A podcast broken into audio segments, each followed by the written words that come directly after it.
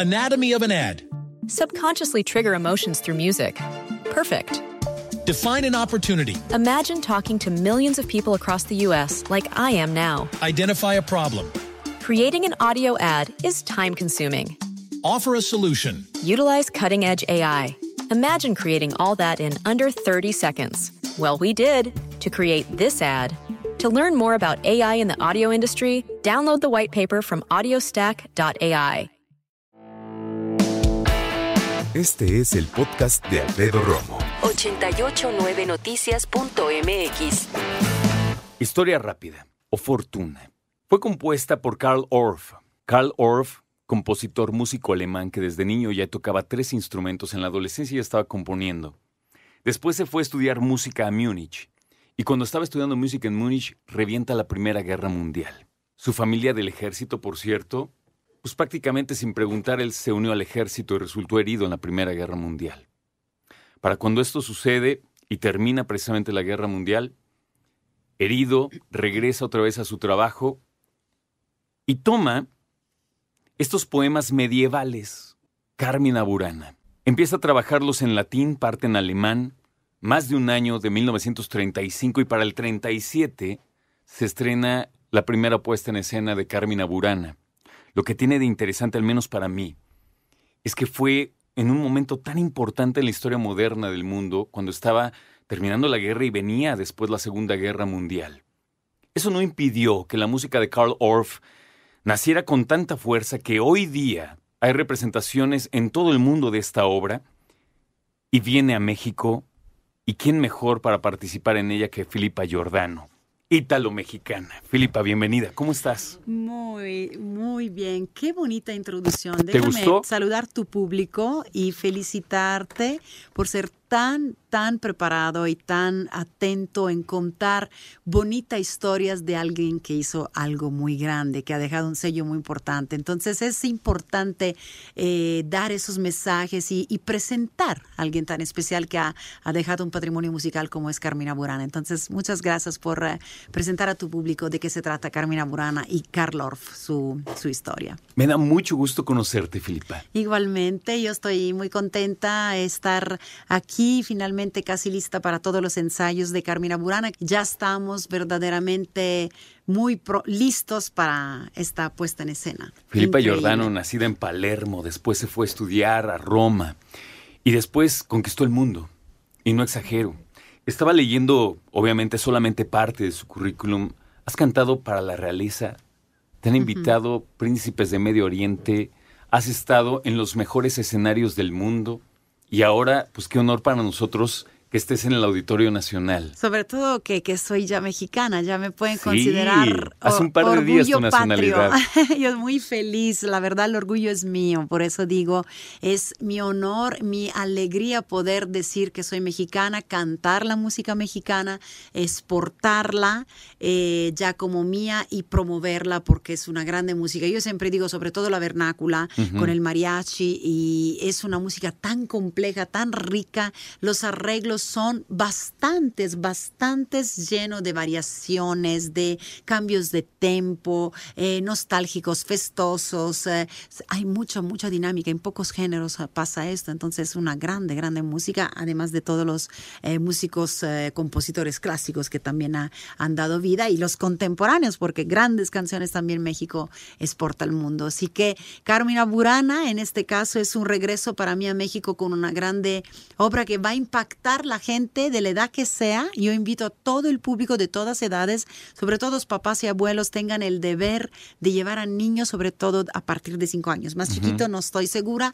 que puedan, que puedan no, no tener sueñito, pero a partir de cinco años, con que empiece la obra, ya se le va a parar el aliento y quedan de boca abierta, porque no lo van a ver algo así en ningún otro lado, verdaderamente que no sea eh, en vivo, o sea, reproducirlo o verlo en una película o algo, nunca será lo mismo y tenerlo en tu ciudad, creo que es una responsabilidad como como además tú estabas contando de Karl Orff, él llegó a fundar luego más adelante con Dorothy Günther una escuela eh, Ah, que cierto. con un método que era dedicado completamente a los niños, o sea, una asociación de varias artes, eh, danza, eh, por supuesto música, canto, hasta gimnasio, para que los niños pudieran formarse y, y- y siempre en su escritura podemos apreciar eso, porque la repetitividad de muchas de las melodías y el ritmo de casi toda la obra es muy cautivante para los niños. Sí, y ahora que mencionó los niños, él incluso hizo cuentos para niños. De joven escribió un Así cuento es, para niños, Carl Orff.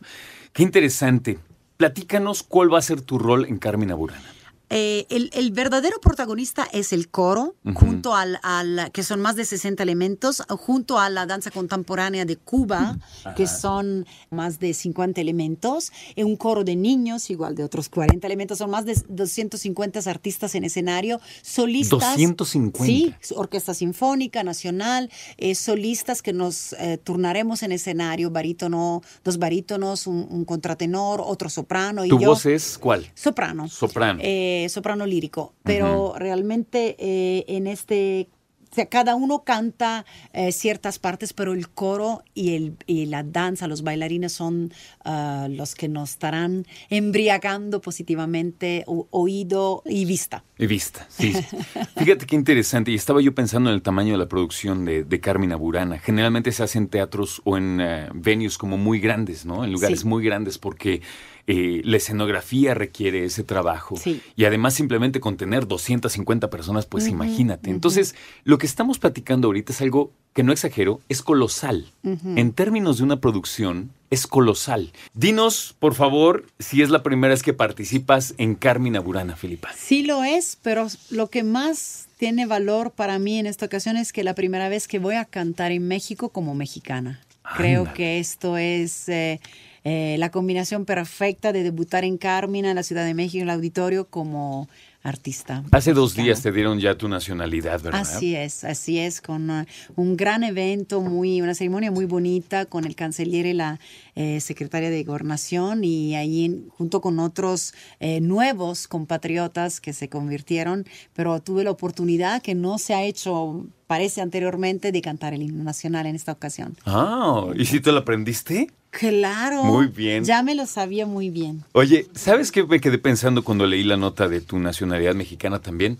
Que en tu caso preciso, para mí por lo menos es muy curioso porque en efecto nos dices estás orgullosa, qué bueno, pero además eres una persona que viaja muchísimo. O sea, Sí. como que en el año estás como en realidad por todo el mundo. ¿Dónde es como tu casa? ¿Dónde, dónde sientes No, que es? eh, como eh, cuando recién empecé mi, mi carrera, recuerdo una, una cantante colega italiana que me dijo, a partir de ahora tu casa es la maleta. tu casa es, la que maleta, suena muy bien. sí. Realmente eh, te la pasas más tiempo pues traslándote, pero cuando puedes y debes. Mi esposo y yo desde que nos casamos le hemos bajado muchísimo a ritmo y cuando nacieron mis hijos, más todavía. Entonces ahora tratamos de dividirnos un poquito entre Italia y México, pero México... Desde que nacieron ellos ha sido un- un- más nuestra casa porque ahí está toda la familia mexicana que también los quieren gozar y, y Claro. entonces tratamos. Claro. Filipa, ¿en qué más andas? ¿Qué más vas a hacer además de Carmina? ¿Qué Eh, tienes pues, preparado? Ahora, eh, realmente, aparte de, de tener mi, algunos compromisos también todavía aquí en México, pero pues voy a tratar de cerrar el año un poquito más relajadita porque el próximo eh, sí tengo varios planes, tanto discográficos como eh, de conciertos. Entonces voy a... Voy a tomar como este fin, finales de año un poquito más después de Carmina. Como que quiero cerrar como Carmina el más, el momento más eh, cansado. Ok. No, entiendo perfecto. Con Carmina terminas un 2019 y ya Es- nada más haces algunas Es otras una presentaciones. exigencia muy importante porque vocalmente me exige ser 100% soprano. Yo te comento que el año pasado, más o menos eh, alrededor de esa fecha, mm, salió mi álbum Friends and Legends Duets, que Sí. es un álbum completamente pop acompañada de grandes leyendas, cantantes históricos como Michael Bolton, Peter Cetera de Chicago eh, y muchísimos otros, y incluyendo mexicanos que cantaron en inglés por primera vez como. Pepe Aguilar, Carlos Rivera. Mira, Pepe. Aguilar creo que vive en Estados Unidos, de hecho. Sí, pero casi no había mm, prácticamente grabado un tema en, en inglés, Inglés. completamente así, en dueto. Entonces me he dedicado a cantar muy pop y ahora entrando en Carmina eh, dejé descansar a la cantante pop y está volviendo el soprano purista Sí. y 100%. Entonces eso también es, es algo challenging, di- dicen allá Sí. en inglés. Un pero reto como es- enorme, Un claro. reto enorme, exactamente. Sabes que yo me, me pongo a pensar en la ópera y la ópera, al menos para mí, de repente es como este, este evento en donde las bellas artes convergen, ¿no? Porque cantas, porque hay una interpretación, digamos, histriónica, porque hay ballet, porque hay música. Entonces Sí. es como el momento en donde gran parte de las bellas artes se unen. Sí, y ves las excelencias de cada talento, ¿no? Como, do- Exactamente. como don de Dios, cada uno como puede expresar es- a, a- a la vez eh, no solo arte, sino eh, y- y espiritualidad a la vez, porque es como el arte es conexión divina. Entonces, ver cómo cada uno lo hace eh, con un talento, un don diferente. Cuando alguien dice por ahí que llegas a sentir en el momento la música y la voz de la gente, a mí se me hace impresionante porque una cosa es decirlo, pero otra cosa es sentirlo. Cuando vas a un evento como va a ser Carmina Burana, precisamente, en donde es la gala total de la música y la voz, es una cosa verdaderamente impresionante, Felipa. Sí, sí, sí. sí. Impresionante. Por eso cuando vemos algunas películas, yo estoy diciendo mucho esta comparación en Hollywood, grandes películas así, Colossal, con esas eh, bandas sonoras que ah, te hacen sentir, realmente son todos alumnos de esos grandes compositores como Carl Orff. O sea, Absolutamente. Y así, viendo Carmina Burana, estás viendo en verdad y estás escuchando esa, esa majestuosidad. ¿Es la palabra correcta? Sí, esa majestuosidad es la palabra correcta. Dime una cosa por último. Sí. Como italiana, ¿te sientes heredera de toda esta gran historia de la ópera? Como italiana, ¿crees que es diferente a cualquier otro estudioso de la ópera en el mundo? Mm. Me he sentido encargada como tal desde mis inicios en los 2000 como pionera desde Italia hacia el mundo como mujer eh, italiana, como dices tú, en traer la ópera a aquellos públicos que no la elegía- le elegían como su género favorito. De hecho, mi ingrediente, mi sazón en interpretar las áreas en mis inicios, en mis, en mis primeros discos era exactamente cantar áreas de óperas, grandes temas con una vocalidad más accesible para unos oídos no educados necesariamente a la ópera tradicional. Entonces esa ha sido como mi tarea, mi misión y a la vez, como te decía, probablemente la primera en crear el crossover ópera pop eh, desde Italia hacia el mundo. Y, y pues eh, ha sido así, pero en el tiempo también eh, he, podido amar, involucrar mucho repertorio mexicano a mi concierto sobre todo. Y entonces ahora, ahora tengo la tarea desde México hacia el mundo, más todavía porque ya no solamente traigo en mi corazón a México, sino también en mi pasaporte. Escucha a Alfredo Romo donde quieras, cuando quieras. El podcast de Alfredo Romo en 889noticias.mx.